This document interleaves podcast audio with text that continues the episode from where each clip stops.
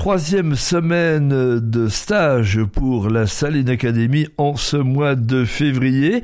On est donc à Arquesnan avec son directeur Hubert Tassi. On a eu l'occasion d'évoquer largement euh, la Saline Academy lorsque ses activités ont commencé. Euh, c'était en, 2020. On l'a fait avec Marc Copé qui en est le directeur artistique habituel.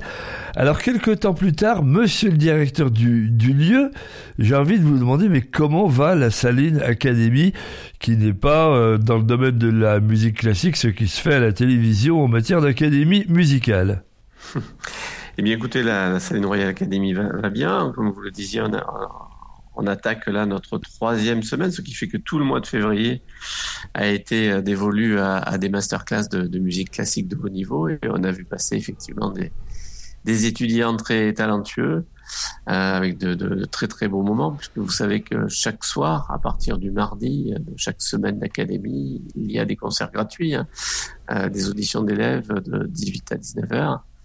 Et on termine la semaine le samedi avec un concert des professeurs. Donc c'est vrai qu'il y a eu de la musique euh, durant tout ce mois de février et avec des classes qui étaient remplies, puisque notre académie, euh, donc sont des masterclass, et on limite le nombre d'élèves par professeur à, à, 6 ou à 8, ça dépend des professeurs. Euh, et toutes les classes étaient complètes. Donc euh, voilà, on, peut se féliciter du fonctionnement des académies. À la Saline, il faut dire que c'est vrai que notre nouvel équipement permet euh, vraiment de travailler dans des conditions exceptionnelles, que ce soit la salle de doux ou les studios d'enregistrement à l'étage. Vous évoquez l'enregistrement parce que la Saline Academy, c'est aussi, alors je sais pas s'il faut dire d'abord, mais ça vous allez nous le dire, c'est aussi une plateforme euh, de musique en ligne et de masterclass en ligne. Particularité, c'est que nos cours sont enregistrés. Alors pas tout, hein, on n'enregistre pas les, je vous disais, six élèves par euh, professeur, on n'enregistre pas toute la journée, mais il y a une journée dans la semaine où le professeur enregistre avec l'élève qu'il choisit d'enregistrer, souvent le plus intéressant pédagogiquement, je dirais, et il enregistre une séquence de 45 minutes de musique sur une pièce musicale choisie avec l'élève. Et c'est donc un cours, en fait. C'est un cours qu'il donne à l'ensemble des, des auditeurs, des abonnés de la plateforme euh, que l'on retrouve sur le, sur le net. Partant du principe que, vous savez, les masterclass, c'est pour les étudiants qui viennent physiquement à l'académie, c'est une heure de travail quotidien avec le prof, mais c'est surtout euh, assister pour les autres élèves au cours du professeur et de tirer leçon de l'expérience, des, échecs, euh, des, erreurs de l'élève qui, passe devant le professeur. C'est une façon de s'enrichir voilà, des, défauts ou d'ailleurs des qualités des autres devant votre ordinateur. Vous pouvez regarder la masterclass. On y ajoute une touche technologique, euh, de nouveautés technologiques, puisqu'on peut choisir son angle de vue. On filme euh, avec quatre caméras, euh, ce qui fait que quand vous réceptionnez la vidéo sur votre ordinateur, vous pouvez choisir de voir les mains de l'élève, le professeur, un plan d'ensemble ou, une autre vision de l'élève en train de jouer. Donc ça vous permet d'être votre propre réalisateur.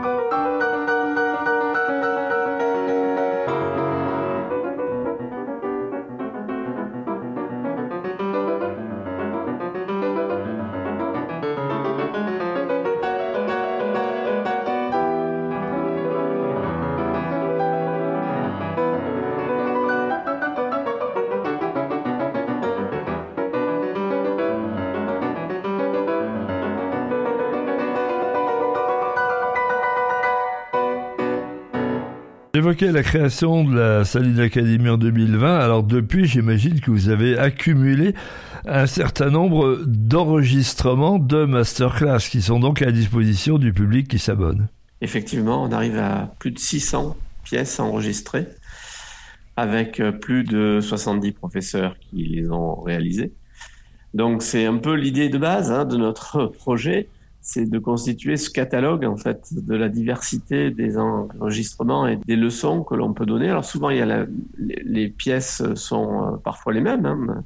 Il y a beaucoup de Bach, il y a beaucoup de Beethoven, évidemment, mais c'est donné par des professeurs différents.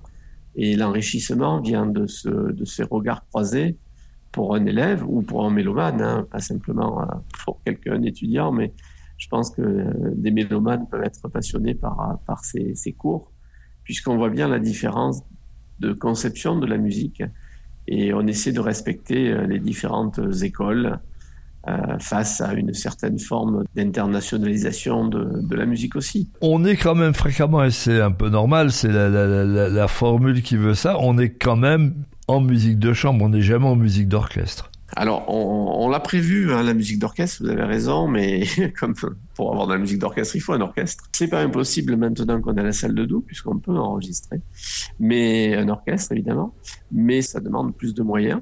Mais c'est prévu, effectivement, de travailler des concertos. Là, ça serait euh, un atout supplémentaire hein, pour notre plateforme aussi, parce que c'est rare.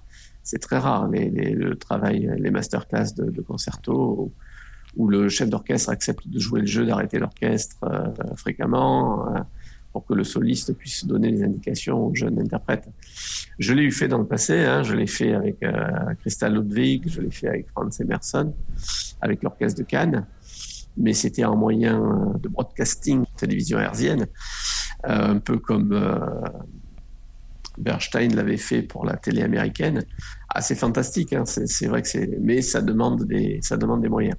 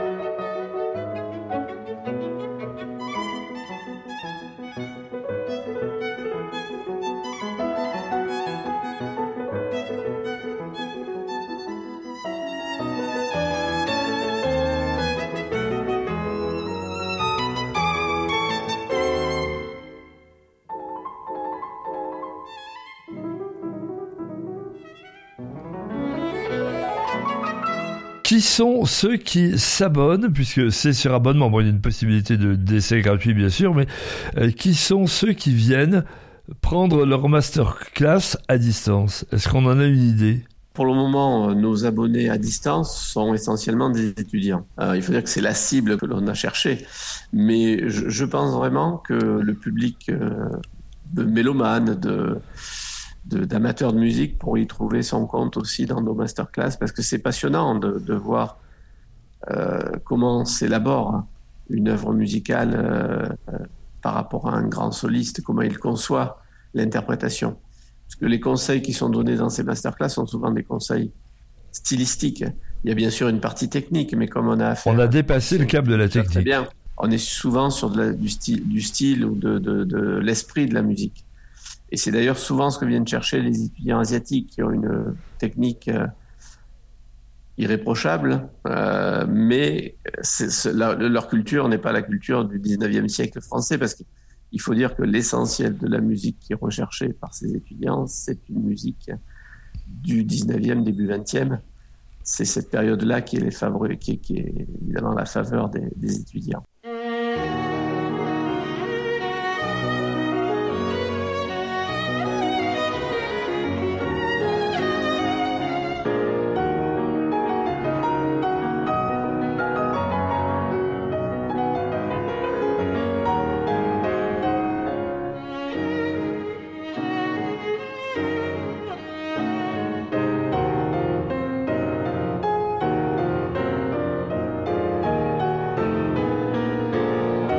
Hubert Tassi, particularité de cette semaine de Saline Academy, donc à, à Arquesnan.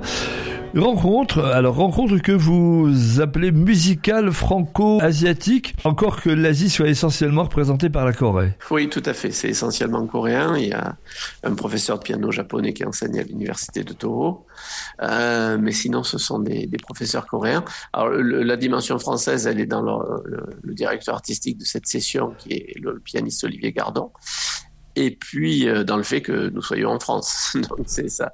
Mais ce n'est pas un échange entre musiciens euh, asiatiques et musiciens français.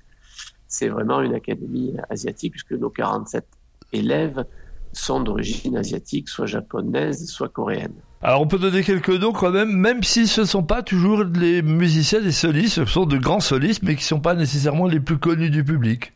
Alors oui, c'était un peu le, challenge qu'on avait donné à, Olivier Gardon.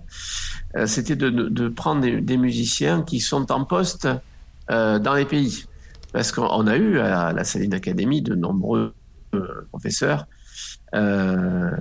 japonais, coréens, mais qui enseignaient à la Juilliard School ou aux États-Unis ou dans les Hochschule en Allemagne. donc là, le, le pari, c'était de faire venir vraiment des professeurs en poste dans les grandes universités coréennes et japonaises, euh, ce qui les, ce qui les empêche pas d'ailleurs d'aller ailleurs, mais c'est vrai que leur, leur poste principal, et, et ça, vous, on l'a fait par rapport à notre plateforme, évidemment, que l'on cherche à diffuser en Asie. Donc pour nous, c'était important d'avoir euh, une représentation très forte de, des universités et des écoles de musique euh, coréennes et, japonaises. Quelques noms? Oui, on a monsieur euh, Nabuhito Nakai, qui est professeur à la Grande Académie de Toho au Japon, hein, qui est, l'école supérieure du Japon, qui est très connue. Après, on a des, professeurs qui sont, euh, par exemple, en violoncelle, Min Jin Kim, qui est à, la National University de Corée. Euh, on a Chung Park, qui est le chef du département de piano euh, à Séoul, en Corée. Donc voilà, des gens de, de grande qualité. Une qui est plus connue en France parce qu'elle a, elle a joué avec pas mal d'orchestres, c'est Yeri Young, qui est professeur de, flûte à la National Université de Corée, mais qui joue dans, avec euh, certains orchestres en, France. Donc voilà, on a, aussi une professeure de, violon, Jong Yong Baek, qui est aussi à, Séoul à la National University de Séoul. On a aussi, oui, en japonais, on a aussi une grande professeure de violon à Toho, euh, l'autre, enfin, la grande école de Tokyo, qui est Michiko Kamaiya, donc qui joue, qui joue aussi souvent euh, avec des orchestres européens. Donc voilà, mais ce sont des professeurs tous en poste dans leur pays respectifs.